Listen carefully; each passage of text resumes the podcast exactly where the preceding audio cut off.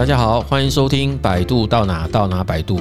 当所有人都在教你怎么做，百度帮你找到你想做什么。我是亮震老师，今天要来聊一聊金鱼脑也有救，零失误的记忆之术。那不晓得各位是不是一个容易忘东忘西、不小心就出错的人呢？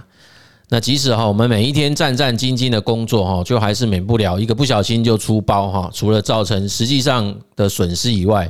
最可怕的就是会让我们周遭的人留下来说：“哎，你这个人真的就等于是粗暴大王哦，这样子的一个啊负面印象哈。”那到底有没有什么方法可以帮助我们不要这么健忘呢，哈，好，那今天这个题目其实叫金鱼脑 也有救哈，哎，这个确实就是在谈啊，在形容说有些人其实他的记忆的保留时间或专注力的时间比金鱼还要短这样的，然后那这个其实不是我们在讲那个网红金鱼脑哈，大家不要误会啊哈，那那个那个我们提到的金鱼脑，主要还是指的就是在工作职场上啊，就让人家一直觉得说好像他被交办一些事情，就常常是记不牢、记不住，然后很多事情会。重复去犯错这样子哈，那让人家觉得他有点冒失啊哈，那常常会那个漏洞漏西啊，那尤其是在处理一些申请程序的这种工作那个类型的人，不时我们在那个辅导的现场都听到他的主管经常这样的抱怨，然后就会抱怨说，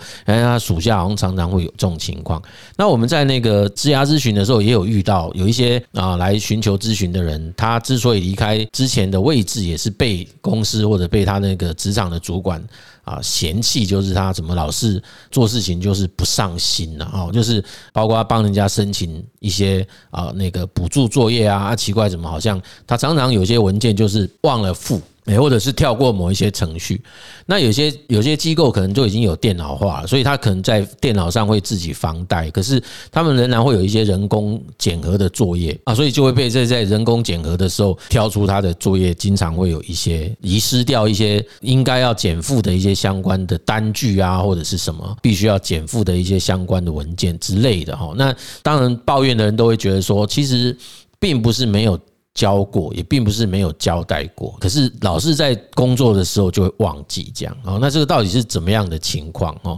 好，那所以其实这个部分，我觉得嗯，让一些人其实蛮沮丧的，因为他们并不是故意这样，就是在那个接受主管的指导啊，或者是在学习一个啊新工作的时候，事实上也都。自认为很专心、很用心，可是怎么老是觉得讯息在掌握度上来讲，就是没有办法符合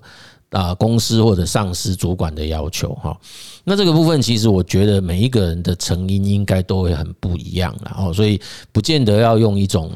一致性的原因去推敲，说哦，假设今天我们的听众或者是你周遭有遇到这样子的朋友哈，然后他跟你诉苦，说他有这样的情况，我们当然不要一下子就跟他说，哎，你就是可能是啊注意力不全呐，你可能就是不专注啊，你可能是在学习或者在啊听人家交办事情的时候分心啊，哦等等的。其实我觉得。不必一下子就啊用这样子的方式来下定论哈。事实上，我们可以发现，每一个人在听这一个指示哦，听别人在提供工作的方式哈，或者是作业的流程，事实上都会有所谓的接受讯息的一种方法啦。那接受讯息方法完了之后，其实我们正常也都会有一种消化讯息的流程跟程序哦，这是身为一个人他一定会有的一个认知历程哈。那其实我们会发现这样子的历程就是会有很大的个别差异啊。你会看到有些人就是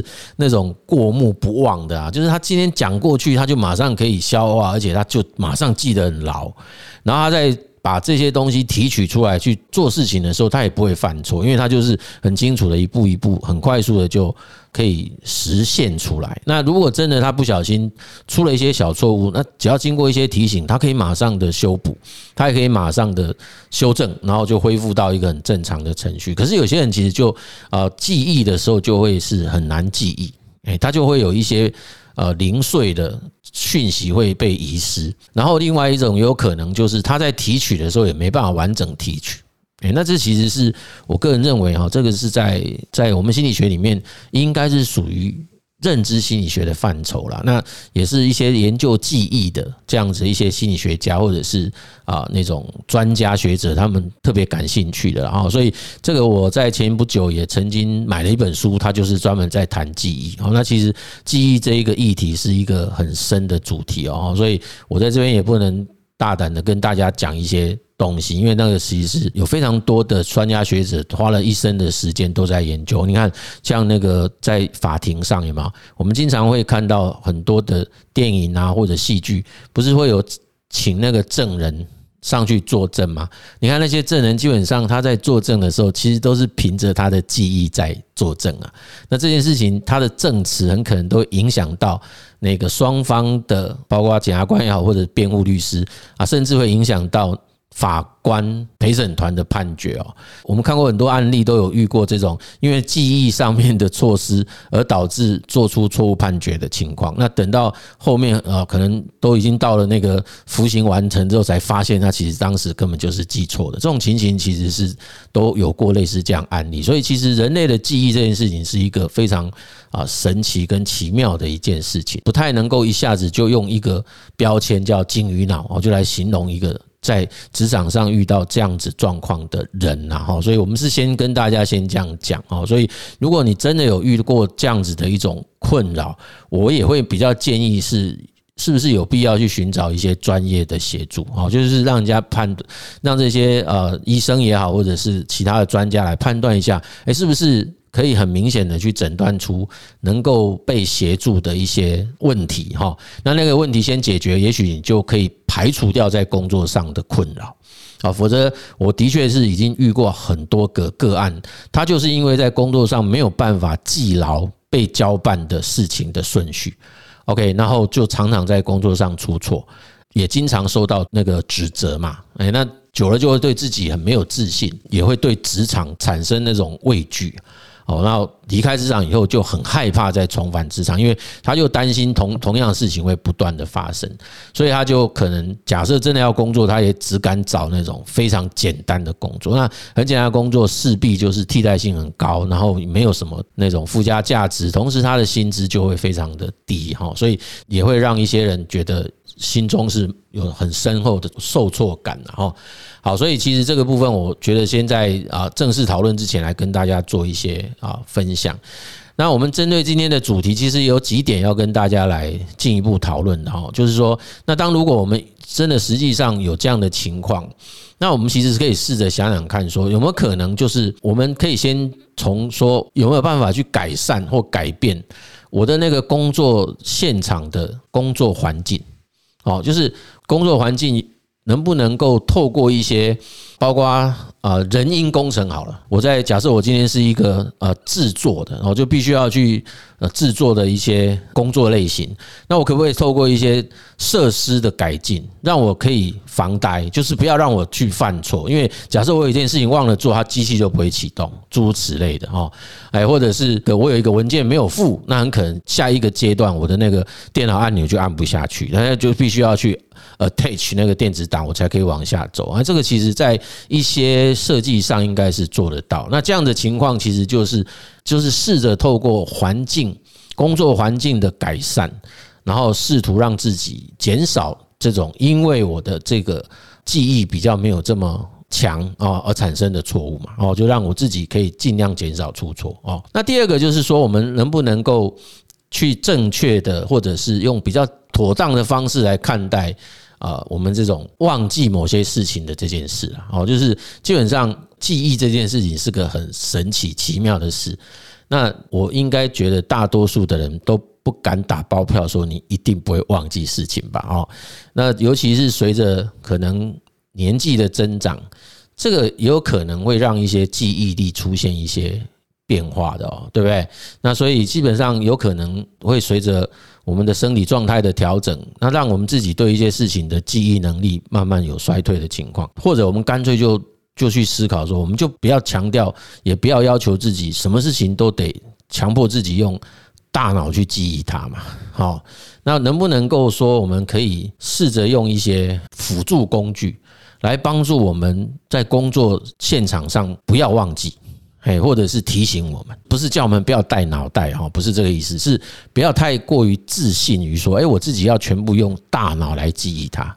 那这个情形，我们回到我们实际的职场上，就会看到，这也是我最近这些，就是我会比比对一下我在台湾跟在中国那个上课啊，或者是去那边顾问当企业顾问的时候看到的很大的现象哦，就是像我们年轻的时候在企业界工作，如果我们今天去开会，或者甚至是老板召见，在交办事情的时候，其实我们只要被通知说，哎，老板找你。我们去的时候一定随身会带一本笔记本啊。那他在讲，那有些重点我们就随时把它啊，就是记下来这样。哦，那这个情况其实我即便到我们疫情前去中国上课去当企业顾问，我们基本上就算是三四年前去，都还看到他这种文化都还存在。哎，就是应该这样讲，文化不知道对不对？反正他这一种职场的现象，我们都还看得见。就不无论年纪哦，就是年轻的更会如此哦。就是他们就看到，我们就看到一群人围在你身边，他就都有拿一本小手册，哎，就在记你。上课讲的东西，或者是提醒的一些事情，他们就把它记下来。可是反观我们回来台湾，我们就发现我们现在的年轻人或职场工作者好像特别厉害，都是用记的。哎，那当然有些人会拿手机出来，看起来是在打字啊，我也不太确定是不是在记下来，还是在在传赖，我也不晓得。反正基本上，呃，这里就有差异了。就是我会觉得说，是不是我们台湾的职场上，有些人就会觉得，哎，我当时听懂就好了。我听懂你讲的东西就可以，那这个其实某种程度，我就觉得是不是就会过度的对自己的记忆力太过有自信啊？我们就知道那个记忆力的那个衰退其实是很有名的一个实验。当然，那个心理学实验当时用的是一个非有意义的音节啦。哈。可是，即便是我们今天针对一个有意义的事项来记忆它，都很容易会在一段时间之后就会。慢慢的淡化掉它，因为如果没有很顺利的转到一个叫长期记忆，而且是牢固的被记下来，甚至于未来可以很顺利的提取它，基本上那个讯息很快就会不见啊。包括我刚刚正在回想一本书书名，我就完全想不出来，然后去找也都找不到，用关键字找也找不到，所以其实真的。会忘记这件事应该是理所当然的，就干脆就是让自己不要去太过于依赖自己的这个所谓脑部记忆。我再强调，不是不要用脑哦，因为这样会更退化。就是我们今天还是要用脑，还是要去练习它，但是我们同时要加上一些辅助的工具哦，包括笔记本，包括便利贴。所以以前面刚刚我们讲那个，诶，改变那个工作环境，其实。这跟第二个这个原则也可以合在一起啊，就是假设你今天是一个在帮人家申请某一种啊补助案呐，或者是申请案呐，那你有一套很完整的 SOP 流程哈。那假设系统并没有办法防呆，那说不定我们可以在我们自己的电脑荧幕旁边啊贴上我们比较容易忽略、疏忽或常常容易出错的一些环节。好，我们用一些比较显眼的颜色，你把它贴在旁边，每天都提醒自己，哎，当做到这件事要特别注意这个事项，不要忘记了。这样，那这样很可能就可以降低我们出错的情况，然后这样也就不会让自己被人家称为叫金鱼脑嘛。然后就是哎，讲了交办事情，怎么一转个身就忘记了这样子。哦，好，那第三个就是我们希望大家不要因此而自我打击啦。假设你真的。试过很多方法，而且还蛮长，就是还是会出现这样的情况哦。那我觉得我曾经看看过一篇报道，他说大家先不要自己就妄自菲薄啦，或者就自我贬低说，哎，这样看起来我们好像是没有什么职场价值。事实上未必哦。我记得那份报道上面还写说，很多这样的人其实是天才，你知道吗？就是说，就是因为。我们常常在听别人消息的时候，你其实是用不同的方式在理解别人讲话的内容哈。对，就是我们更正向一点来看，就是这样，就是我们这样的人很可能就是你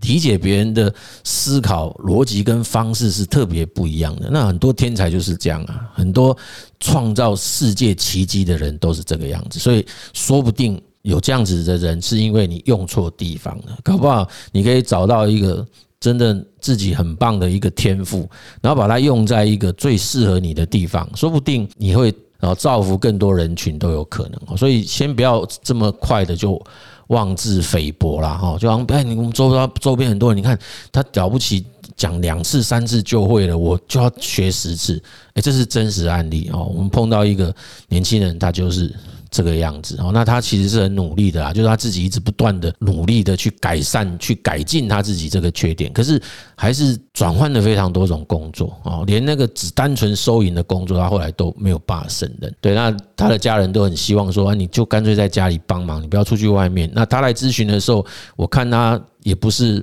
啊那种故意的，他就是真的非常。辛苦的在职场上去克服他这个缺点，然后我当时也非常心疼的问他说：“哎，那你这样子每每次到一个职场上，那刚开始当然不不会马上就被人家指责，可是，一旦一段时间之后，就很容易会被人家误解嘛，就会觉得你怎么会每次做事情都都会出错，然后交换事情好像都会。”就是会漏洞漏西，然后不然就是动作特别慢，因为他很怕漏掉东西，所以他就会很慢的去完成他的事情。那所以比较友善一点的企业就慢慢的调他的单位，就调到那个越来越单纯的工作。他即便是一个很单纯的工作，他都还很可能会没有办法做好它。那可是他整个其他的对话都是正常，就是只有在工作的时候特别会有这种患得患失的这种情况。越是转换一次工作，这种情形就越严重。哎，所以我当时也有问他说：“那你经历过那么多事，你会不会觉得自己有很大的一种打击？”这样，他说：“当然偶尔会很难过，可是他还是觉得他不想要依赖，长期依赖家里，他还是希望可以啊赶快去找出一个他自己的生存的方法，这样子哈。所以我们还是会想办法要帮助他了哈。那他的情况其实也是比较特殊的，我刚刚跟大家分享这是一个真实的案例哈。不过。这个是回呼应到第三点，就是不要因此而自己啊就那个自我打击，然后自己就自己贬低自己，然后妄自菲薄哈，不需要这样子。说不定呃，我们说人在其他地方会有其他发展。那刚那位案例，后来我们就用这个原则慢慢引导到他后来，其实他真正比较有自信，而且自己在非上班时间持续在做的事情，各位可能想象不到，其实他自己有经营一个部落格。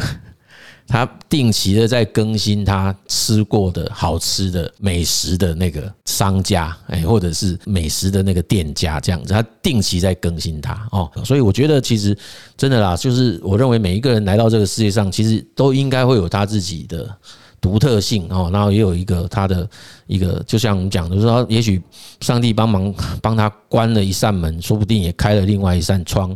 可以给他去发挥跟发展，哈，所以这个部分就是说，我们在今天谈这个金鱼脑现象，哈，我们提到的三点建议了。OK，所以哈，我们其实今天这个题目哈，我们整个这样子谈起来，还是可以发现一件事，就是在职场上。也许有些人就经常是会容易出错啦。那在遭受指责之余，哈，我们就会很急着要赶快去直接消除那个错误本身，哈，就很容易去忽略掉说，其实这一个错误会发生，中间还是有无数多、无数的细节存在在里面呐。那我们事实上应该是可以试着去啊分析一下啊，到底我为什么会发生这样子的情况，而且重复发生。那说不定就是我们自己本身在理解一个讯息、学习一个程序啊，或者是去记忆做一件事情的方法，这个过程当中有一些跟传统或者跟一般人不太一样的这种做法哦。那如果我们有一些这种独特性在，你不见得一定要让自己去完全的修正成为跟一般人一样，因为我们都不是一天。一朝一夕变成今天这个样子的啊，通常都是经过了蛮长时间的一个发展哈。我甚至之前还有遇过有一个有个案主，他其实完全会把别人讲的讯息颠倒解释哦，哎，就是我因为他就是招在便利商店，那店长交办事情他。做的事情都跟店长的意思是相反的，这种情形就两种可能，一种是他店长不会表达，一种就是他都是理解错误哦。那因为店里面不是只有他一个人，所以其他人都听得懂，而且也做对。那很显然就是他没有办法正确去理解一个人的话啊。那那个是理解能力。我们今天讲的是记忆能力，就是说今天有一件事情，可能它是有很多步骤的，那这些步骤。在理解完，你要把它记下来。那个记下来的方式，有些人是不同的啊，就是有些人他会记不得，哎，记不得。那这个其实，我觉得应该要先去搞清楚为什么我们会记不得它好，那有没有其他的这种措施或者是防呆的机制，可以来克服这个问题？哦，那先让我们在工作上可以先减少那个失误的发生。我先让我们自己可以适应这份工作，OK，然后我们再求说去把这个问题原因找到，然后想办法看是不是要解决它，还是我们要不用再去管它，或者是然后提升更好的工作的方法，提升这个工作的效率哈。所以其实应该是有这样子的一个阶段性的一种做法了哈。好，那这个也是我们回应一些过去在咨询的时候。不时发生到的一些案例的经验哈，那我们把它转换成今天的主题来跟大家分享。那我们这一集的节目呢，就分享到这边，谢谢各位的收听。百度到哪到哪百度，我们下次见。